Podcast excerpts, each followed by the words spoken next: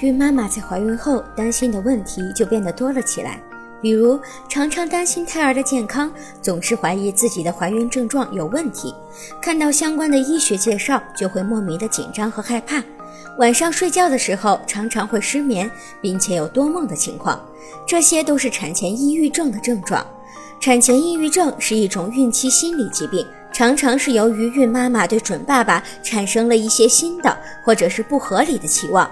当内心的需求没有被满足时，就会导致情绪低落、抑郁寡欢。